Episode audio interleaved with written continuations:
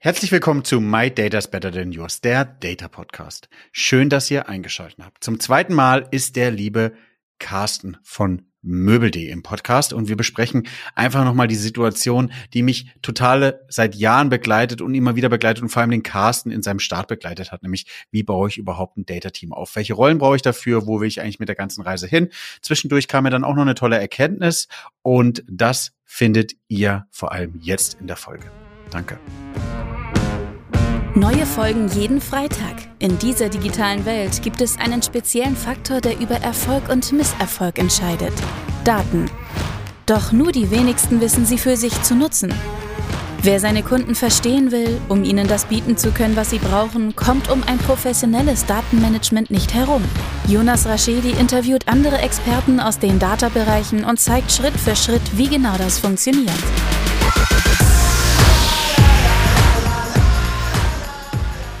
Herzlich willkommen zu My Data is Better Than Yours, der Data Podcast.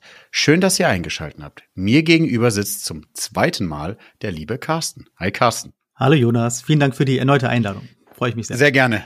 Ich glaube, die Folge war gut oder ich weiß, dass die Folge gut war. Äh, und jetzt sprechen wir nochmal über das Thema. Und jetzt sprechen wir nochmal ein viel, viel spannenderes Thema, weil wir uns ja auch ab und zu außerhalb des Podcasts austauschen. Ähm, mhm. und du ja jetzt nochmal ein bisschen mehr ähm, Zeit bei Möbel verbracht hast. Und das spannende Thema, über was wir heute sprechen wollen, ähm, ist, wie baue ich eine BI, BI-Team, Abteilung, äh, wie auch immer, also wie man die Größe auch nennt, äh, ist ja unterschiedlich oder Teams sogar auf. Ich dachte, ja. vielleicht fängst du ein bisschen an mal zu erzählen, so vielleicht so von von von wie würdest du ein Team starten bis hin, wie würdest du irgendwo hin skalieren und dann ähm, gucken wir mal, ob wir gleicher Meinung sind oder unterschiedlicher. Ja, alles klar. Da, da bin ich gespannt, ob wir Konfliktpotenzial haben. Ähm, gucken wir mal tatsächlich. Genau, ja. Ähm, vielleicht einmal kurz zur, zur Größenordnung. Also jetzt aktuell bei mir im, im Team sieht's halt so aus, dass wir derzeit sechs Leute sind. Eine siebte Person wird gerade gesucht.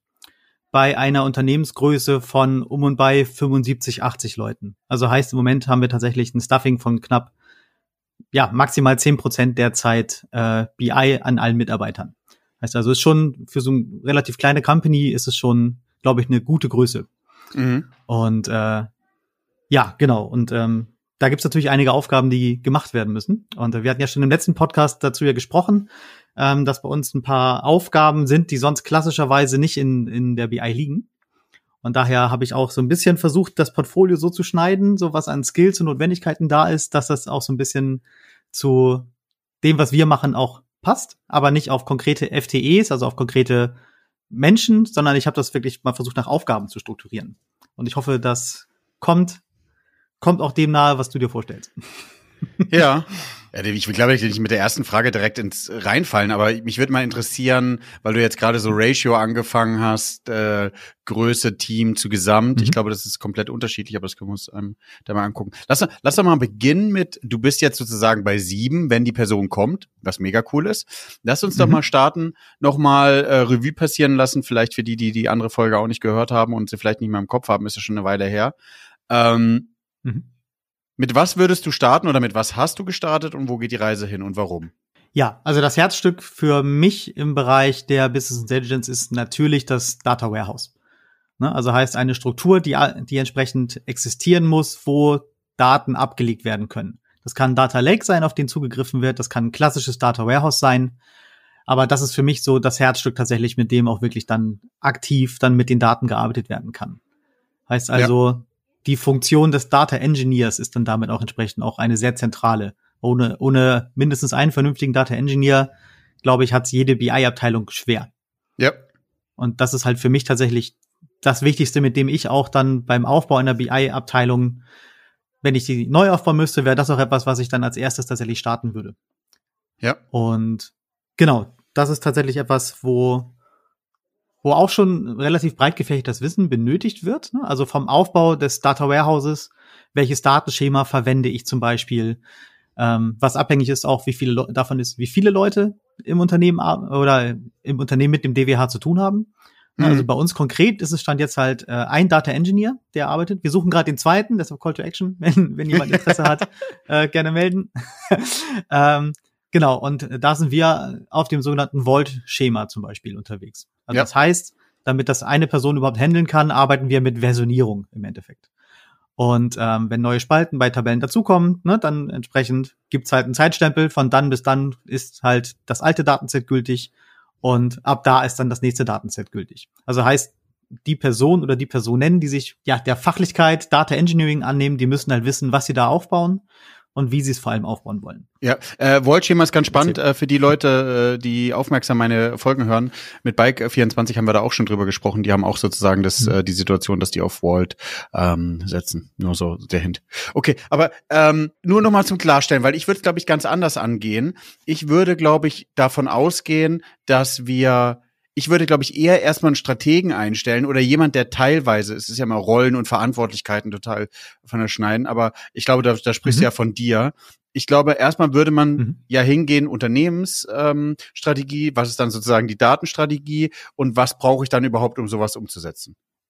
Oder würdest du, würdest ja, du damit anfangen ja. zu sagen, weil du musst erstmal wissen, wo die Reise hingeht, dass du dann Data Engineer einstellst? Okay, da hast du recht. Den, den Punkt gebe ich dir. ähm, nee, also da habe ich tatsächlich mich in der Rolle gesehen. Ich habe jetzt, ich habe jetzt die, die, die Fachlichkeit erstmal vorangestellt, aber ja, natürlich muss man am Anfang wissen, wie du schon gesagt hast, wo die Reise hingeht. Also was ist so die grobe Richtung, die, die, die Strategie und die Taktik dahinter, ja. Das ja. sehe ich tatsächlich in der Aufgabe, vor allem des Heads, da so ein bisschen, oder der Head natürlich, ja. je nachdem, äh, da den Vortänzer, die Vortänzerin zu machen und da wirklich dann mit der Geschäftsführung dann auch eine Richtung zu vereinbaren. Ne? Und daraufhin passiert dann das Stuffing. Aber ja, da hast du natürlich recht.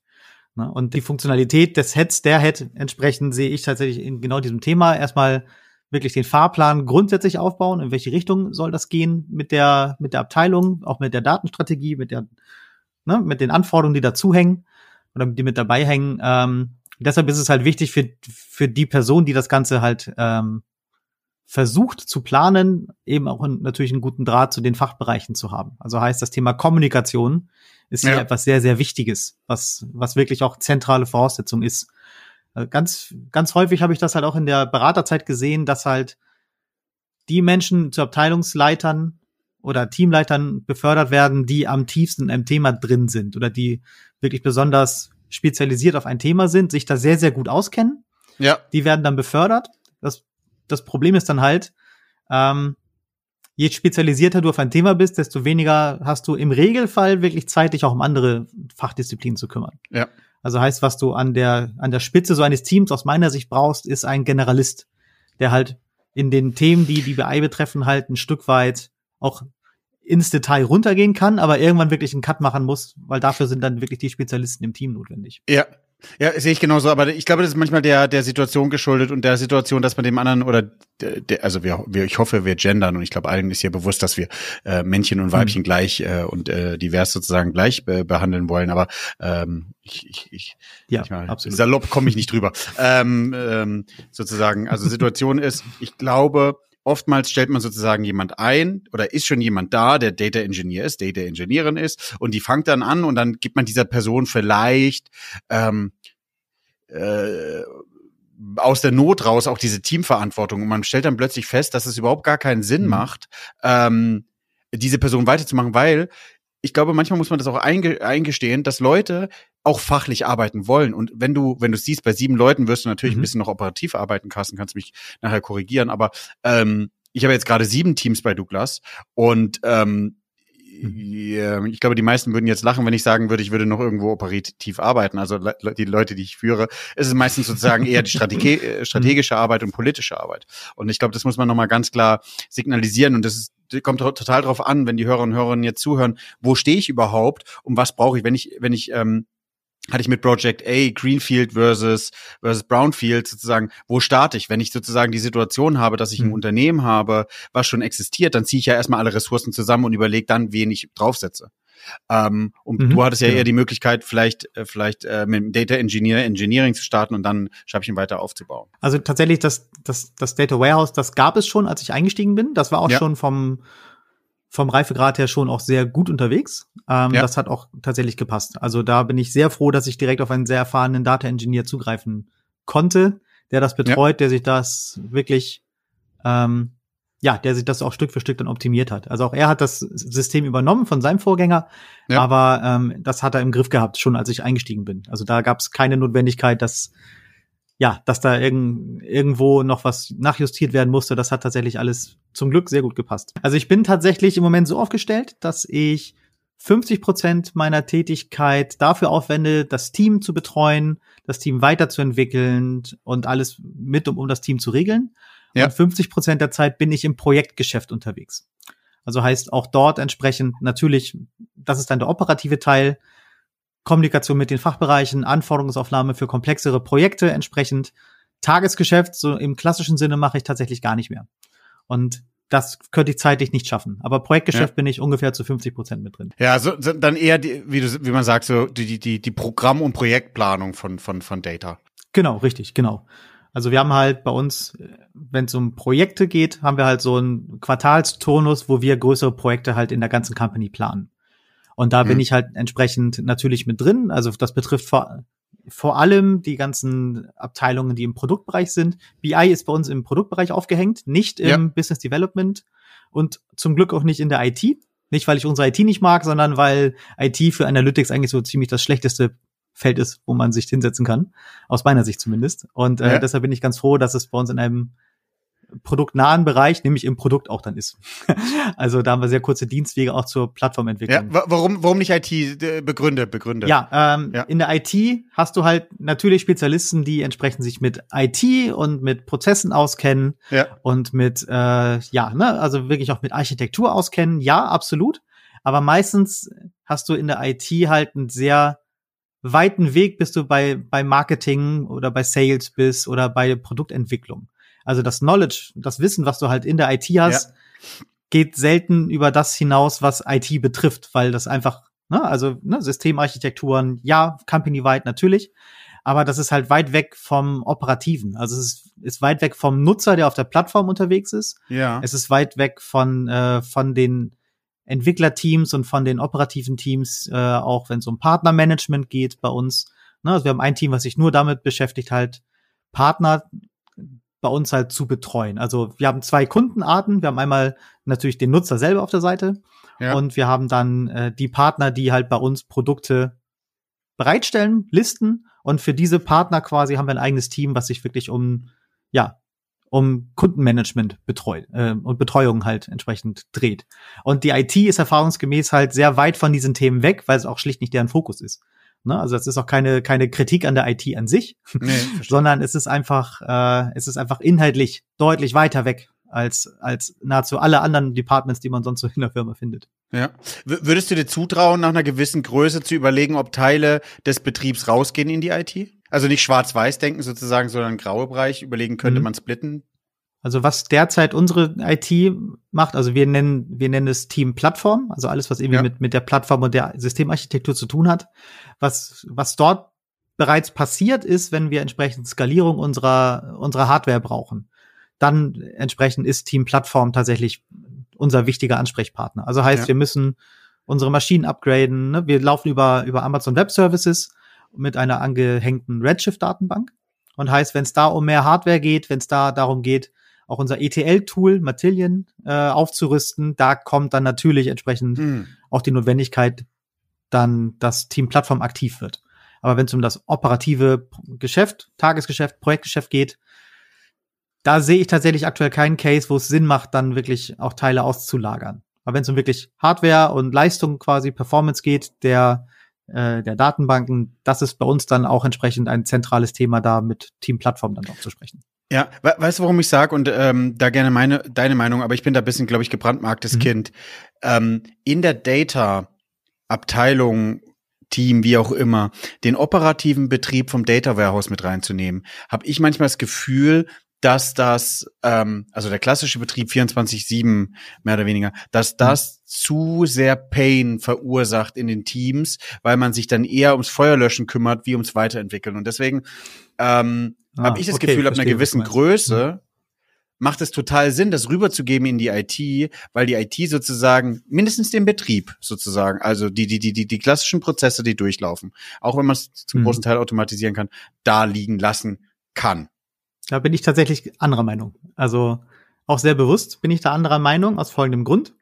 Die ganzen ETL-Strecken für sowohl das Datenprozessieren, die bei uns reinkommen, als auch für das Prozessieren der Daten, die rauskommen, ist genau auch ein Part, wo eben IT-Funktionalitäten normalerweise einfach schlicht keine, ähm, keine Erfahrung, keine Knowledge haben, worauf es wirklich dann auch ankommt. Mhm. Also heißt, du müsstest es so weit runter spezifizieren und so weit runter definieren, dass das quasi, dass man selber ja, machen kann. dass das Ja, quasi ja. nach, nach Schema F abgearbeitet werden kann.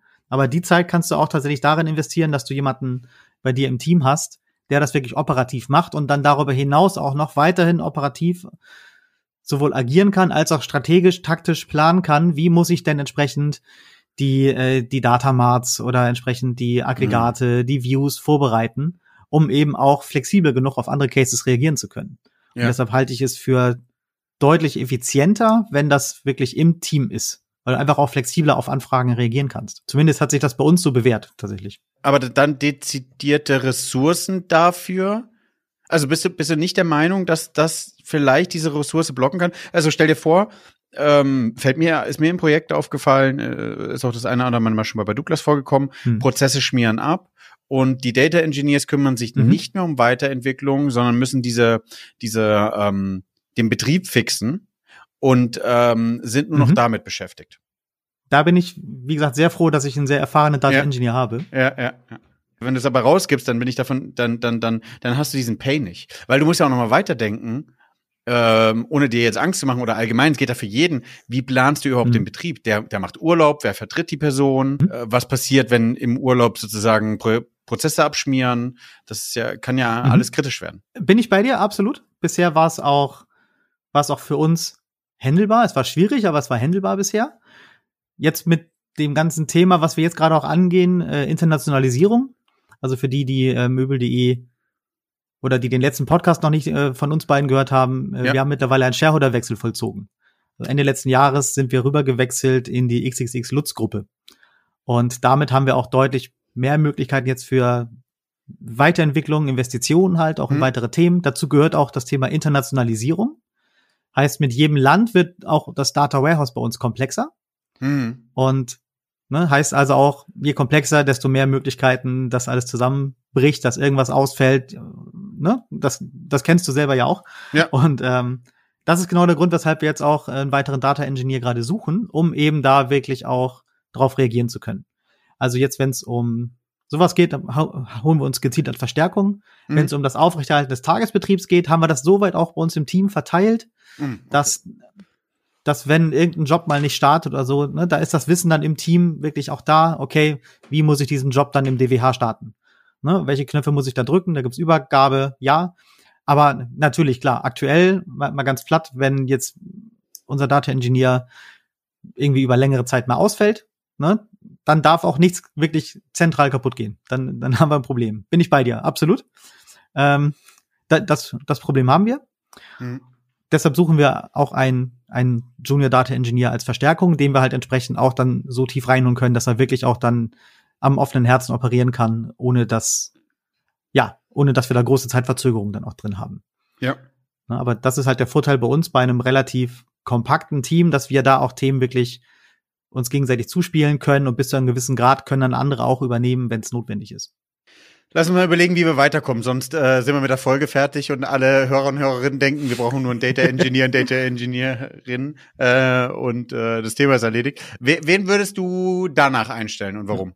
Danach bräuchte ich einen Business Analysten auf jeden Fall. Oder Ja. jemanden, der Business Analytics macht.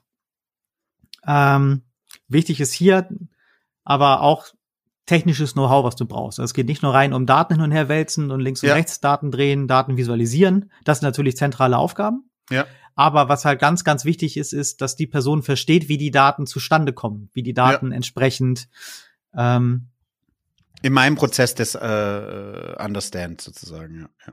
Ja, genau, genau. Ähm, ne, was man sich halt immer vor Augen führen muss, ne, wenn es um die Daten geht, die es in in einer Webplattform gibt, dann geht es nicht wie bei einem Kassensystem, dass du eine feste Struktur hast. Die Daten sind im Idealfall zu 100 Prozent richtig und da ändert sich nichts, sondern es ändern sich täglich bei uns Voraussetzungen. Es gibt immer wieder technische Probleme. Das heißt, du musst auch als Business Analyst tief genug drin sein, um das zu verstehen und darauf reagieren zu können. Das ist ganz, ganz zentral. Was dazu noch gehört, ich habe hab mir einen Spickzettel gemacht, deshalb gucke ich ein, zwei Mal nach unten. ähm, ähm, genau, was da natürlich trotzdem aber auch dann noch neben dem Verständnis über die Daten und Datengrundlagen halt ja. geht. Ne? Visualisieren von Daten ist ganz wichtig. Heißt also, ich muss wissen, welche Darstellung der Daten habe ich für welche Anfrage, für welche, mhm. für welche Fragestellung, was ich am besten nehmen kann. Heißt also, damit einhergehend, die Person oder die Personen müssen verstehen, was will der Fachbereich tatsächlich halt für eine Frage beantwortet haben. Weil ganz häufig ist es halt so, die Frage, die eigentlich beantwortet werden soll, die wird gar nicht gestellt. Ne? Also häufig ist es so, okay, ich hätte gern, äh, ich hätte gern mal irgendwie eine, äh, einen Report, der mir folgende Datenpunkte zeigt, ne? Und dann wird aufgelistet, aber dann ist halt häufig gar nicht da, äh, der Grund dabei, warum brauche ich denn die Daten als, als ja. Fachspezialist in einem anderen Fachbereich. Und wenn dort dann entsprechend dann aber die, die Person, die als Business Analyst unterwegs ist, dann nicht gezielt weiß, wann, wann er oder sie nachhaken muss, okay, warum brauchst du die Daten? Kann ich dir vielleicht was anderes liefern, was zielgerichteter ist, als, als die Tabelle, die du jetzt abgefragt hast? Dir wirklich auch in deinem Job zu helfen. Ne? Diese Erfahrung muss entweder da sein oder muss aufgebaut werden. Also heißt, es geht auch viel darum, die Prozesse der anderen Abteilungen zu, zu kennen, zu verstehen. Natürlich sollte No-Brainer sein, aber ist leider nicht immer der Fall. Mhm. Das Geschäftsmodell muss auch verstanden sein, ähm, damit man wirklich auch dann vernünftig den Fachbereich beraten kann. Okay, ich habe verstanden, was für eine Frage du hast. Du hast mir die folgenden Datenpunkte genannt. Hast du schon mal drüber nachgedacht, hat vielleicht noch dir äh, diese Datenquelle hinzuzuziehen? Wir können es dir zusammenschieben, crunchen und dann entsprechend dir das visualisieren. Das muss ein Analyst erkennen können. Und das ist ganz, ganz zentral. Ja. Und wenn ich die Anforderungen dann habe, dann ist es auch wichtig, dass ich verstehe, wie die Daten grundsätzlich im DWH dann wiederum dann zur Verfügung stehen. Kann ich überhaupt das liefern, was gefragt wird? Oder gibt es Dinge, die ich einfach schlicht gerade nicht liefern kann? Kann aber einbriefen in Richtung äh, Data Engineering. Ähm, okay, zukünftig brauchen wir folgende Daten in folgender Struktur und die Daten werden entsprechend dann für folgende Zwecke benutzt. Das muss eben auch ein Business Analyst können, um ja. auch wirklich dann genau dieses Bindeglied zu sein zwischen Datenset und Personen, die es brauchen. Verstehe, was du meinst. Also es kommt also, wenn man, wenn man ganz auf, auf Grün anfängt oder wenn man nicht ganz weise auf Grün und ähm, Brownfield hat. Du hast die Situation, dass du erstmal alle mhm. Ressourcen zur Verfügung äh, ziehst, die den operativen Betrieb sicherstellen. Also sozusagen klassisches Reporting. Mhm. Vielleicht, also es gibt ja einen Use Case, mit genau. dem du anfängst. Das ist die Rolle Data Engineer, Engineering, ähm, wo wir mhm die sozusagen Datencrunching machen, in meine Analogien sozusagen die unterschiedlichen Daten einsammelt und sie schön ins Regal ähm, reinbringt. Dann wird noch entschieden, mhm. äh, wie groß muss die Lagerhalle sein, wie groß müssen die Regale sein, wie kann ich die Regale befüllen, wo muss ich die Daten sozusagen reinstellen. Also das ganze Datenmodellierungsthema. Und dann mhm. fängst du es als nächstes an, ja jemanden einzustellen, der eher in Richtung Business denkt, aber auch die gleichen Kompetenzen so ein bisschen hat wie der Data Engineer Engineering. Warum? Weil natürlich da vielleicht auch das technische Verständnis dafür da sein muss, dass mhm. ich die Anforderungen genau. einhole. Anforderungen einhole in, in, in klassischen Workshops, aber auch vielleicht in so einem äh, Journey Mapping, also was brauche ich eigentlich in der Aktivierung an Daten, was brauche ich eigentlich irgendwie in der Analyse von Daten und welche Daten genau. brauche ich eigentlich von welchen Quellsystemen und wel, was, wie müssen die mhm. durchlaufen, um zu entscheiden, mit dem gleichen Aufwand kann ich vielleicht unterschiedliche Use Cases erschlagen. Und genau. ähm, das heißt, was du sagen willst, glaube ich, und oder so würde ich es machen, dann kannst du sagen, ob du es genauso siehst, ist, man startet am Anfang mit ähm, Rollen und, und Verantwortlichkeiten, Funktionen, die sich schon sehr überschneiden. Ähm, sei es 30, 40 Prozent, mhm. um zu gewährleisten, dass man teilweise Ersatz hat. Und äh, dann fängt man erst mhm. an, in die Tiefe zu gehen und sich dann höchstwahrscheinlich weg zu entwickeln von den, äh, von den klassischen Aufgaben. Ja, genau. Also das ist eigentlich etwas aus meiner Sicht, was ein guter Weg ist. Ja. Ganz häufig sehe ich das auch, dass Spezialisten für ein konkretes Thema dann eingestellt werden, die dann aber auch wirklich wenig Berührungspunkte, Überschneidungen dann mit dem anderen Thema haben. Ja. Und da musst du dann erstmal für das Wissen sorgen. Weil ja. man muss es realistisch sehen, in so einem kleinen Team. Auch wenn es für die, für die Firma halt schon ein relativ großes Team prozentual gesehen ist, aber für ein so ein kleines Team musst du dafür sorgen, dass man sich die Bälle zuspielen kann, dass man wirklich mal übernehmen kann, wenn einer eine, eine Lastspitze hat oder falls mal der unwahrscheinliche Fall auftreten sollte, dass jemand in Urlaub gehen will, dass da einfach auch die, ja, dass er die äh, Konsistenz der Daten, ne, die Lieferung, dass der Prozess halt auch einfach erhalten bleibt. Ja. Ähm, ja, also es kann halt nicht sein, dass wenn jemand in Urlaub geht für zwei Wochen, dass dann halt zwei Wochen auch das Thema stillsteht. Das funktioniert Keine eigentlich Reports. nahezu keinem Unternehmen. Ja, ja, ja. Genau. ja, wir machen jetzt mal zwei Wochen Urlaub, äh, Ja. meldet euch in drei Wochen wieder, dann Ja, haben wir alles ja. aufgearbeitet, was aufgefallen, was angefallen ist. Das funktioniert nicht. Ja. Ne? Und ähm, das war auch ein Fokuspunkt, den ich halt jetzt im, im letzten Jahr auch mit dem Team zusammen gesetzt habe, dass wir es wirklich schaffen, dass wir gegenseitig halt uns auch vertreten können. Nicht jeder, nicht jede kann alles, aber wir haben genügend Überschneidungen, dass wir wirklich auch äh, unfallfrei durch Urlaubssaisons äh, kommen, durch Krankheitsfälle. Da kommen wir bisher sehr, sehr gut auch durch. Und auch bei der Vielzahl an Projekten, die teilweise unterwegs sind, kann es auch mal sein, dass eine Person mehr Projekte gerade parallel hat. Also bei uns der der Hochpunkt eigentlich so pro, pro Quartal ist eigentlich so auch so drei bis vier Projekte, wo parallel die gleiche Person involviert ist. ja. Das heißt also, du musst auch darauf zählen können, dass äh, andere dann mal andere Themen übernehmen können, wenn du gerade halt in, äh, in der Planung bist oder in der tiefen Analyse gerade drin bist. Da muss jemand anders übernehmen können. Und äh, das haben wir sichergestellt in den letzten Monaten, dass wir da größtmögliche Überschneidungen auch haben. Ja, ich, ich, ich bin davon überzeugt, dass ähm, es ja nochmal so weit ist, wenn du starten willst, dass du sozusagen den ersten Teil Data Engineering eher extern vergeben kannst, wie ähm, den, den, den klassischen Business Analyst, weil der klassische Business Analyst muss ja sich so gut mit den Fachabteilungen verstehen, mit den Teams verstehen, um die Anforderungen reinzunehmen, um, um zu wissen, wo das Business hingeht, was man eher nicht extern geben sollte. Mhm. Und das haben wir zum Beispiel gemacht, ähm, dass wir viele der Themen eher intern also dass wir eher extern angefangen haben, parallel das neue Data Warehouse, wir waren ja eher Brownfield, aufzusetzen, um dann mit den bestehenden Analysten, die wir hatten, Business Analysten haben, eher schneller gegen die Teams gegangen sind, um die, die Roadmap zu definieren und dann ähm, den Weg umgedreht haben, um zu gewährleisten, wie du Mhm. sagst, dass wir auch mit Betrieb und die, die klassische Weiterentwicklung, die auf dem Kern ähm, DWH sozusagen ist, gar nicht gefährden und äh, die nicht Mhm. lahmlegen. Und ich glaube, das funktioniert sehr gut. Ja, das ist auch absolut sinnvoll. Ja. ja, doch, das ist auch absolut sinnvoll. Idealerweise, also wirklich auf einer grünen Wiese, würde ich tatsächlich sagen, versuch beide gleichzeitig zu bekommen. Dann können Ja. sie zusammen starten und das auch zusammen aufbauen. Ja, aber es hängt natürlich immer von den Voraussetzungen im Unternehmen selber ab. Ne? Ich meine, bei euch war ja schon ein sehr gutes Team, wenn es um Business-Analysen geht, wenn es um Allgemeinanalysen geht, Fachanforderungen angeht. Das war ja schon da bei euch. Und deshalb ist das bei euch dann auch der logische Schritt gewesen, absolut. Also das kann man natürlich auch sehr, sehr gut machen, ja. Und ähm, wer, wer glaubst du dann, ähm, äh, kommt dann äh, die, der ominöse Data Scientist oder Data Scientistin oder was kommt dann so nach einem Business Analyst? Ähm, da sind wir einen anderen Weg gegangen. Die muss doch irgendwann kommen, Carsten. Ja, äh, ja, jein. Ja, also ja, irgendwann schon. Ja, ja. Ähm, hängt aber wirklich auch ganz stark davon ab, was du sonst noch so an Themen hast. Also das, Ja. was bei uns tatsächlich noch notwendig ist und relevant ist, wichtig ist, ist ähm, das Thema Digitalanalyse tatsächlich. Weil wir haben Ja, das Thema sehr gut. Digitalanalyse in die BI geholt. Äh, heißt also, wir brauchen Knowledge bei uns. Also wir haben auch das Knowledge erfreulicherweise, das ist auch sehr, sehr gut. Wenn es um das Thema Tag Management geht, weil das betreuen wir derzeit zu 100 Prozent. ja. Wir haben das Thema Webanalyse bei uns. Also wir nutzen das Google 360 Toolstack, heißt also Google Tag Manager und äh, Google 360, inklusive jetzt GA4 entsprechend, muss bei uns halt das Wissen da sein. Und das haben wir entsprechend auch bei uns aufgebaut. Das war dann die nächste logische Konsequenz, dass wir das machen. Also es war bei uns auch tatsächlich so, Tag Management war ursprünglich gar nicht in der BI, sondern zu dem Zeitpunkt hatte Marketing einfach schlicht zwar ursprünglich das Heft in der Hand, was den Tag Manager angeht, aber nicht das Wissen, um ihn technisch zu betreuen zu Ja. dem Zeitpunkt. Und jetzt ist das halt so, dass wir dann gesagt haben, okay, dann übernehmen wir das Thema Tag Management bei uns mit in der BI. Und seitdem ist es auch bei uns.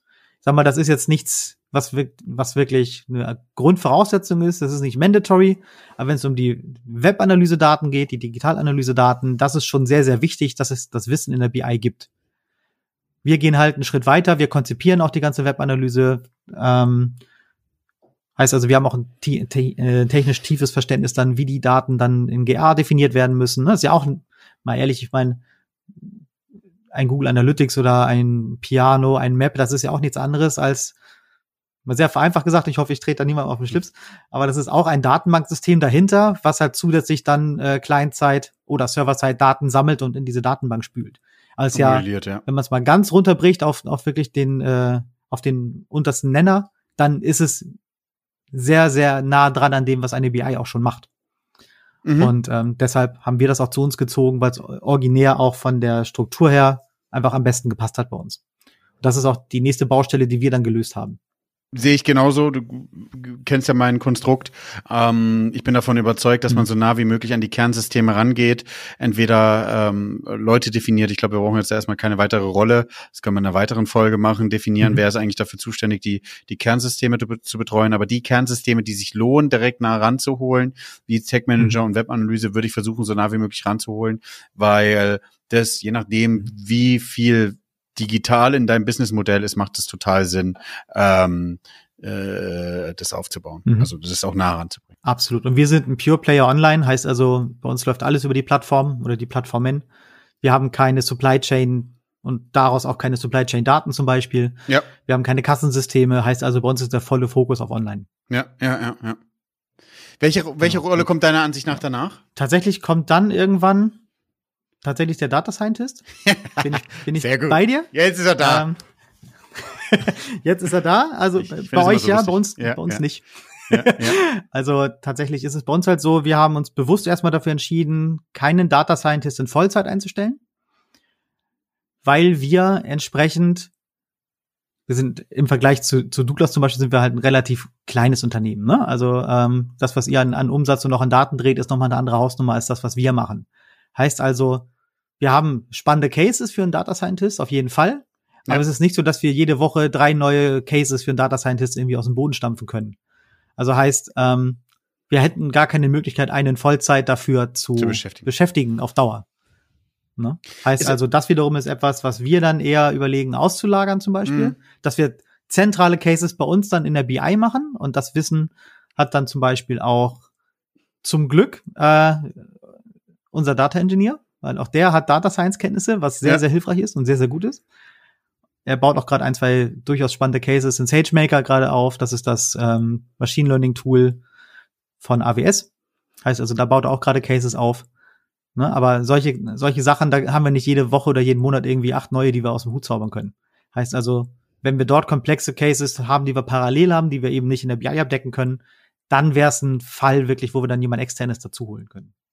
Ja, bevor äh, ich jetzt meine Erkenntnisse, äh, die ich gerade, die mir gerade wie eine Glühbirne über meinen Kopf erleuchtet ist, nochmal die kurzen Hinweis. Solltet ihr gerade den Podcast zum ersten Mal hören oder schon länger und ihr habt immer noch nicht abonniert, Apple und Spotify. Reingehen, abonnieren, bewerten. Das würde mich sehr freuen. Ich glaube, die Community wächst, oder ich weiß, laut den Zahlen wächst die Community extrem stark und es ist total spannend, ähm, dass ihr das Thema auch mit begleitet. Oder genauso wie der Carsten mit in den Podcast kommt. Also scheut euch nicht, mich auf LinkedIn anzuschreiben. Carsten, die Erkenntnis, deine Meinung dazu, dann müssen wir gucken, mhm. dass wir schon ein bisschen enger an der Zeit sind. Und ich hoffe, wir konnten so einen allgemeinen Überblick über die Rollen geben oder jedenfalls sozusagen, wie es Carsten aufgebaut hat und wie meine Meinung dazu ist, ist ähm, je nach Businessmodell stelle ich gerade fest, dass es sich total unterschiedlich lohnt, ähm, unterschiedliche Sachen ähm, extern zu geben. Ja, also ich glaube, wir würden mhm. nie Data Science extern geben. Wir würden dafür eher den Betrieb äh, teilweise extern geben. Ja, wo du sagst, na okay, das ist eher ein Thema, wo ich eher dran sein will. Ihr verarbeitet ja auch ganz da Daten anders über, über Marketplace, wie vielleicht wir ist ja euer Kerngeschäft, wie wir als Zusatzgeschäft. Mhm. Ähm, und ich glaube, das ist mal rauszufinden, zu überlegen, welche Sachen kann ich und will ich eigentlich extern vergeben. Äh, absolut, absolut. Möbel.de hat sich dazu halt entschieden, wenn es um den Tool-Stack, das Tech-Stack angeht, dass das in-house gemacht wird. Also unsere Backend-Systeme laufen natürlich bei uns in-house, aber auch alles, was irgendwie Frontend angeht, haben wir selber aufgebaut. Also wir nutzen ja. keine, äh, wir nutzen keine Content-Management-Systeme jetzt im klassischen Sinne. Also wir benutzen Contentful, um Module auszusteuern, ja. aber wir basteln tatsächlich nahezu alles selber. Und Sogar B-Tests machen wir serverseitig tatsächlich. Heißt also, da haben wir uns auch kein Tool reingeholt. Das ja. heißt, wir versuchen alles in-house zu machen, was Aufbau, Tech-Stack angeht, was geht, was sinnvoll geht. Eine Sache ist mir noch aufgefallen, die alle Disziplinen tatsächlich beherrschen müssen. Ähm, das ist aus meiner Sicht auch ganz, ganz zentral. Und wenn das Wissen nicht da ist, dann muss man es aufschaufeln. Projektmanagement. Nicht nur klassisches Wasserfallprojektmanagement. Das stirbt zum Glück immer mehr aus. Also es hat Vorteile, aber es hat auch unfassbar viele Nachteile. aber ich brauche auch äh, agile Projektmanagement-Methoden. Das ist ganz, ganz zentral, mm. um mit der Fülle an Themen bei uns klarzukommen. Genau. Ja. Also wir nutzen bei uns zum Beispiel in der BI äh, Kanban im Endeffekt. Also ja. ich sag mal Kanban mit Anlehnung zu Scrumban, also so eine, so eine Mischung aus Scrum und Kanban. Ähm, nicht nur, damit wir uns so effizient wie möglich steuern können, sondern auch damit wir verstehen, wie unsere Entwicklerabteilungen arbeiten. Das ist ein ganz zentrales Thema. Ich muss auch in der BI verstehen, wie Frontend-Entwicklung, Backend-Entwicklung sich strukturiert, um auch dann zu verstehen, okay, ich muss zu einem Zeitpunkt X folgende Anforderungen in, in Form einer User Story auch definieren, damit dann die Entwickler überhaupt ja. eine Chance haben, äh, rechtzeitig Themen mit uns zusammen aufzubauen. Und das ist ganz, ganz zentral. Und da tingle ich auch gerade durch durch, durch die Abteilungen und jeder, der es hören will, der kriegt von mir eine Scrum-Schulung. ähm, ist, ist tatsächlich buchstäblich so. Ja, ähm, ja. Und ja, das ist vor allen Dingen wichtig, eben um zu verstehen, wie andere Abteilungen bei uns, die wirklich nach, nach Scrum arbeiten, ne, um zu verstehen, wie sie arbeiten und warum sie darum, äh, sich darum bemühen, auch so zu arbeiten. Das ist ganz, ganz zentral. Und natürlich hilft es auch im Selbstmanagement, das ist klar. Aber das müssen bei uns tatsächlich auch alle Disziplinen beherrschen. Ja, ich wäre ich wär noch so weit zu gehen, dass es eher sowas, ähm, ähm, diese Kommunikation ähm, ist, ja. Also ähm, Projektmanagement hätte ich fast als Standard im, im, im, im IT-Umfeld gesagt, musst du können. Ähm, aber ich würde noch eins draufsetzen und mhm. sagen, hey, pass auf, ähm, die Kommunikation ist alles Wichtigste, nämlich zu verstehen, wie tickt das Business, weil du setzt es fürs Business um. Ja, ähm, ja. Ähm, eins der, der wichtigen und zentralen Punkte. Lieber Carsten, Absolut. wir können äh, stundenlang diskutieren, aber ich habe noch zwei Fragen, die mhm. müssen wir jetzt äh, hier noch reinbekommen und ich will ja immer meine Zeit hier eigentlich mhm. halten. Ähm, ja. Was machst du privat mit Daten? Hat sich da was zur letzten Folge geändert? Und ähm, wie würdest du einen Filmtitel oder einen Serientitel beschreiben ähm, mhm. oder äh, ja. bezeichnen für das Data Game, was du so machst? Was Daten in meinem privaten Umfeld nutzen angeht, habe ich tatsächlich auch mal finanziell bei mir zum Beispiel durchgerechnet. Ja. Ähm, was meine ich damit? Vielleicht erinnerst du dich noch, dass ich, äh, als ich bei euch im Projekt war, die eine oder andere Dose Energy Drinks getrunken habe. ähm. Sorry, dass ich so lachen muss, weil das, ja, ja, ja. Ein etwas erhöhter Konsum, würde ich Ja, ich glaube, ein etwas erhöhter Konsum, genau, ja. äh, habe ich auf null reduziert. Tatsächlich. Und Aber wegen dem Geld? an Geld spare, das Nein, nein, nein, das war ein, okay. also es war nicht ein Grund, das ist aber ein positiver ne Nebeneffekt. ich dachte. ähm, nee, aber das Geld kann ich woanders rein investieren, was auch sehr schön ist. Ja. ähm, das ist so das eine. Zum anderen habe ich jetzt äh, vor einem Vierteljahr mit Intervallfasten angefangen. Heißt sehr also, cool. ich bin sehr nah an meinen, an meinen äh, Gesundheitsdaten dran. Ja. Und ähm, monitore täglich, wie sich halt bei mir so meine zentralen Körperwerte entwickeln. Und ja. die nutze ich sehr, sehr viel und sehr intensiv. Cool. Und ja, äh, ich habe noch, ich habe ein Zielgewicht vor Augen. Da arbeite ich gerade dran. Ich hoffe, dass ich das auch bald erreiche. ja, äh, mit ganz heißer Nadel gestrickt. Ich habe mir jetzt sozusagen ähm, vor kurzem erst ein Insulin-Messgerät äh, mit App bestellt, was ich mir sozusagen hinten auf meinen Trizeps klebe. Da ist so eine Nadel, die in den Körper reingeht, die oh. dies konstant misst. Also ich versuche jetzt noch mal krasser äh, die Gesundheitsdaten zu messen. Mal gucken, was hm. dabei rauskommt. Oha, das ist auch äh, das ist das nächste Level. Das ist schon nicht ja. schlecht, auf jeden Fall. Ja. Also ich bin jetzt zumindest bei einer, bei einer Waage, die per Bluetooth mir die Daten auf mein Handy übergibt. Ja. Ähm, das ist auch schon mal was. Cool. genau. Ja. Nee, und äh, was den Filmtitel angeht, ich habe ich hab ein bisschen überlegt tatsächlich. Und ähm, ich weiß nicht, ob die eine oder andere Person noch den Film Hotshots kennt. ähm, das ist tatsächlich etwas so, das, das kommt für mich am nächsten tatsächlich. Ähm, weil es passieren ständig unvorhergesehene Dinge, die auch teilweise auch unfreiwillig dann nochmal für den Lacher sorgen. Ja. Aber ähm, bei uns im Business ist es manchmal so schräg, dass du einfach vor Voraussetzungen gestellt wirst, mit denen du niemals gerechnet hättest und die dann irgendwie lösen musst. Und trotzdem kommen wir aber immer zu einer guten Lösung. Deshalb äh, trifft äh, Hotshots, eigentlich Hotshots Teil 2 ist fast noch besser, ähm, ja, trifft es tatsächlich sehr, sehr gut. Danke, Carsten. Sehr gerne, sehr gerne.